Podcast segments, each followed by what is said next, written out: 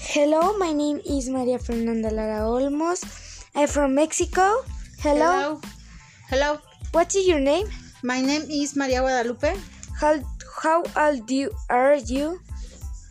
Uh, 34. Where are you from? Uh, I'm from Mexico. How are you to feel today? I feel happy Why do you feel to way that away? uh, because I fight. Do you study? No, Do you do you are study? I don't study. Where y- do you practice any sport? No. What is your favorite music? Uh, event. What is your favorite food? Uh, enchiladas. What is your favorite singer? Uh, Jenny Rivera. How would you spell your name?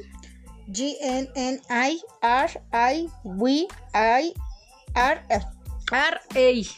What is your f- free time? Eh, Uh, Watch TV. Thank you. Thank you.